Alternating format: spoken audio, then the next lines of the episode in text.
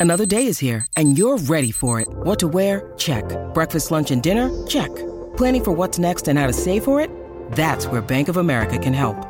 For your financial to dos, Bank of America has experts ready to help get you closer to your goals.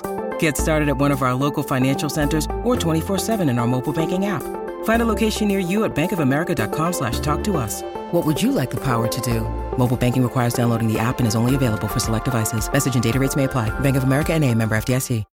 When you need mealtime inspiration, it's worth shopping Kroger, where you'll find over 30,000 mouthwatering choices that excite your inner foodie. And no matter what tasty choice you make, you'll enjoy our everyday low prices, plus extra ways to save, like digital coupons worth over $600 each week. You can also save up to $1 off per gallon at the pump with fuel points. More savings and more inspiring flavors make shopping Kroger worth it every time. Kroger, fresh for everyone. Fuel restrictions apply.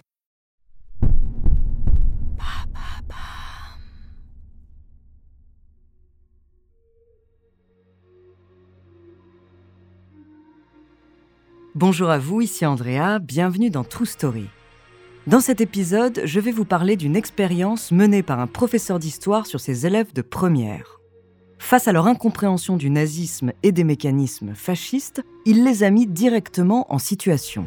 Et en l'espace d'une semaine, un nouveau mouvement aussi terrifiant que fascinant s'est créé. Son nom, la troisième vague. Entre pédagogie et manipulation, découvrez sa true story.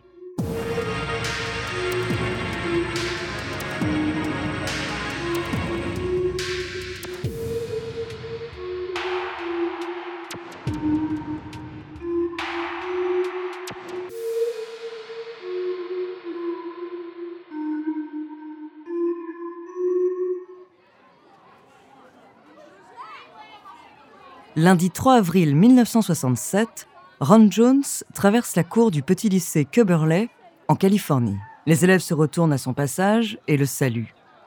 Il a 26 ans et il est l'un des professeurs les plus respectés de l'établissement.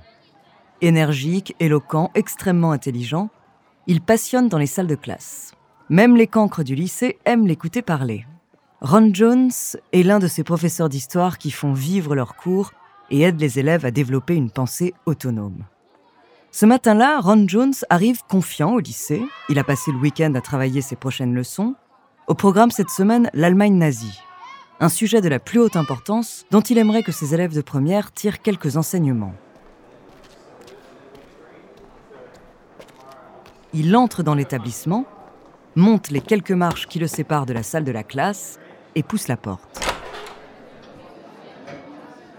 Les jeunes sont affalés sur leurs chaises et sur leurs bureaux. Certains d'entre eux poussent la chansonnette en tapant sur les tables. On s'envoie des avions en papier et des boules de chewing-gum d'un bout à l'autre de la salle. Ron Jones entre, suivi de quelques retardataires, mais les bavardages continuent. Il sourit et demande aux 30 adolescents présents de se préparer. Le cours va commencer.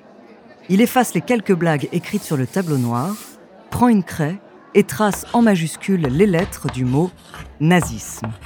Qu'est-ce que le nazisme?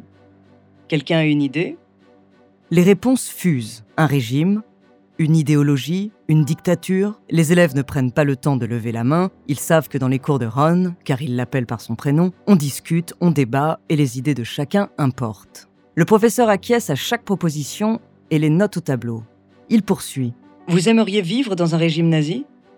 Cette fois, la réponse est unanime et négative. Chacun sait que le gouvernement allemand a procédé 25 ans auparavant, pendant la Seconde Guerre mondiale, au génocide de millions de juifs. Et pourtant, les citoyens allemands n'ont pas réagi de manière notable. Ils ont même massivement adhéré au régime. Pourquoi? Cette fois, la classe reste silencieuse quelques secondes. Parce qu'ils étaient bêtes? Plaisante un des élèves au fond de la salle. Ils étaient pauvres? répond une autre. Peut-être qu'on les a forcés Ron Jones fronce les sourcils et fait quelques pas sans dire un mot. Comment faire comprendre à ces jeunes, nés après la guerre, ce qu'il s'est passé? Comment leur faire saisir la puissance d'un régime fasciste? L'emprise psychologique de la propagande et de la manipulation de masse Certainement pas avec un cours normal. Il regarde ses élèves depuis l'estrade, trente paires d'yeux le fixent, suspendus à ses lèvres comme à celles d'un souverain, et il a soudain une idée. Une idée terrible mais puissante qu'il compte bien mettre en place dès aujourd'hui. Tout le monde se lève, allez, allez, allez. Les élèves obéissent. Ron Jones entame alors un discours vibrant sur la puissance des athlètes, la créativité des artistes, l'intelligence des scientifiques. Savez-vous ce que tous ces gens ont en commun? La discipline. Sans cela, on serait encore à l'âge de pierre. Il interpelle certains élèves. Vous avez bien des projets en dehors du lycée Un groupe de musique, un club de sport, une passion Les adolescents acquiescent, surpris de la tournure que prend le cours. Mais curieux de la suite. Eh bien, si vous voulez réussir dans vos projets, il faut être capable de se maîtriser, de se concentrer. Il les invite à se rasseoir, mais cette fois le dos bien droit et les pieds ancrés dans la terre. Allez, on inspire et on expire. Voilà, c'est bien. Son regard est plein de fougue et d'enthousiasme. Il sourit et encourage les élèves encore réticents. Vous voyez comme ça fait du bien. Les adolescents se regardent, amusés. Ils n'ont jamais vu ça, mais c'est beaucoup plus drôle et vivant que tous les autres cours. Ron Jones efface vigoureusement le mot nazisme encore écrit au tableau et le remplace par le mot discipline.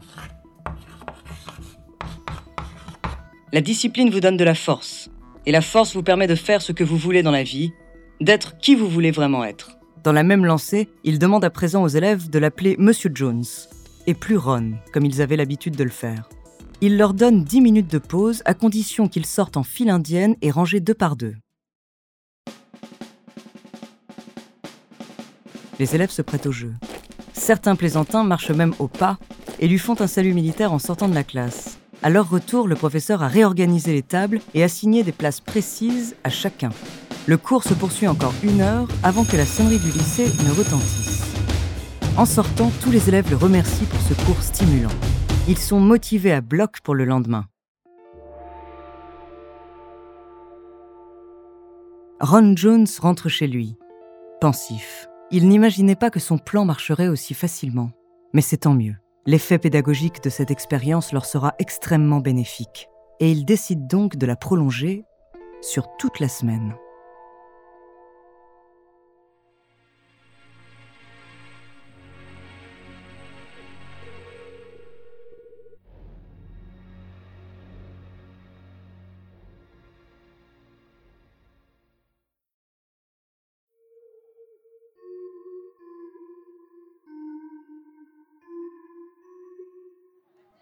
Nous sommes le lendemain de cette première journée d'expérience, le mardi 4 avril 1967.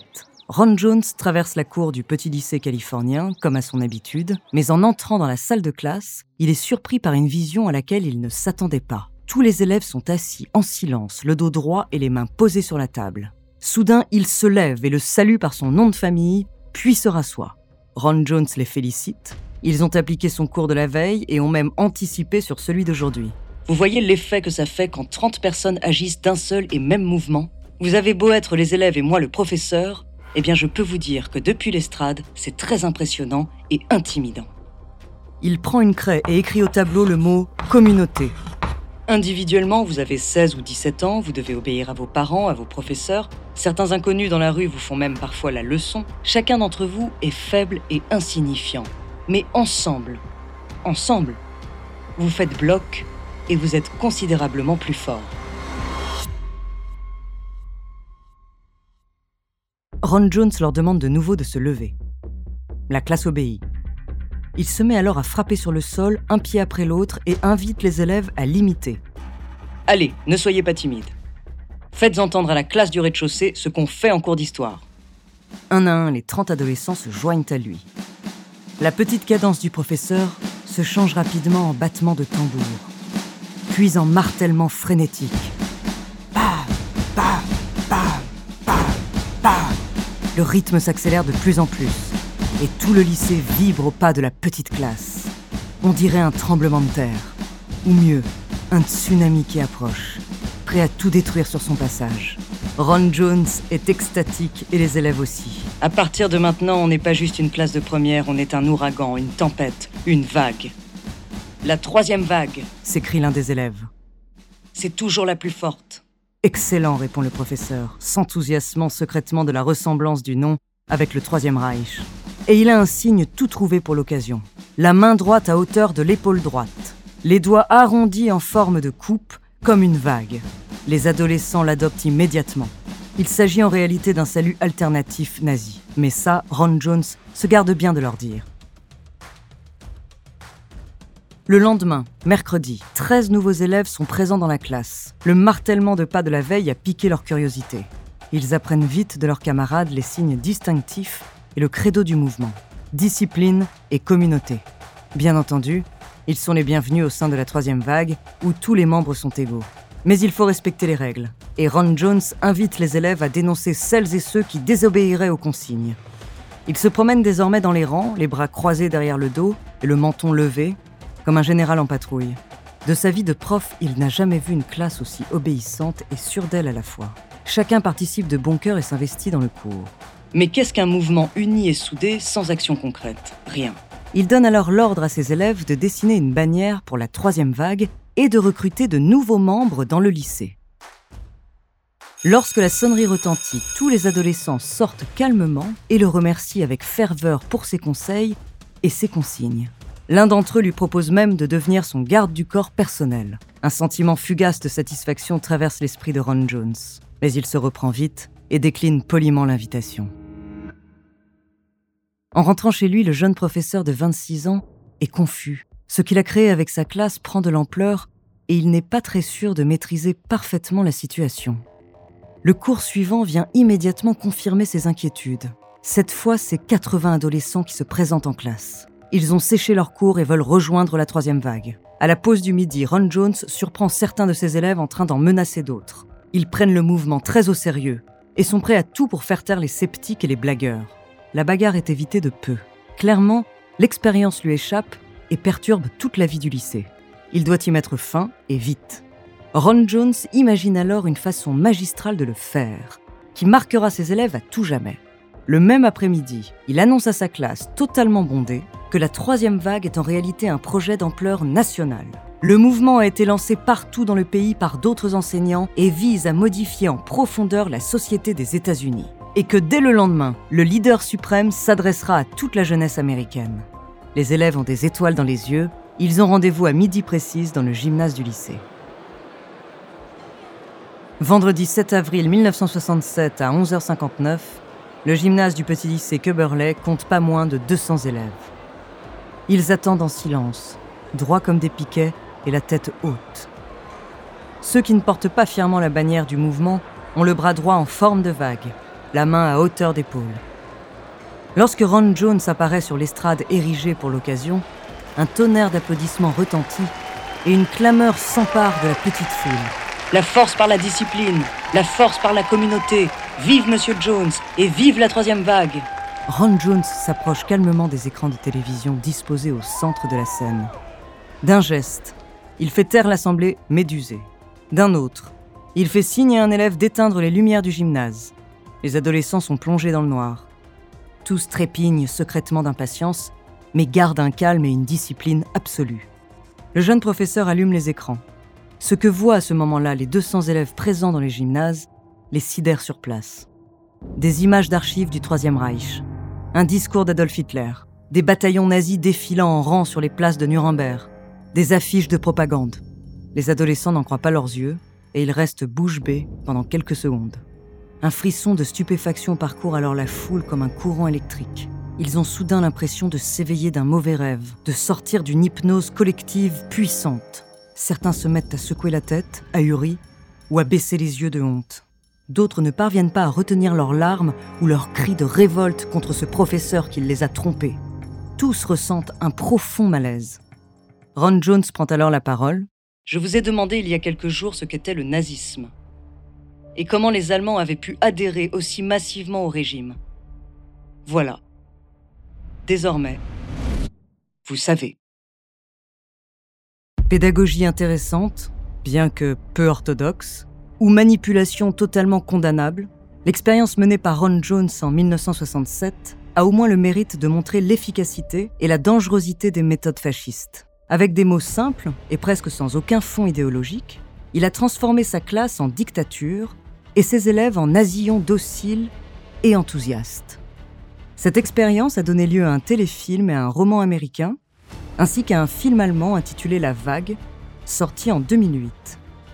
Elle a aussi inspiré la série Nous la vague, diffusée en 2019 sur Netflix. Après l'histoire que vous venez d'entendre, qui pourrait prétendre aujourd'hui sans une once de doute qu'il ou elle n'aurait pas cédé à la pression du groupe? Merci d'avoir écouté cet épisode de True Story. La semaine prochaine, je vous parlerai du destin tragique d'une actrice talentueuse devenue princesse. En attendant, n'hésitez pas à nous faire part d'histoires que vous aimeriez entendre sur votre plateforme d'écoute préférée ou alors via la page Instagram ou Twitter de Bababam. Nous nous ferons un plaisir de les découvrir.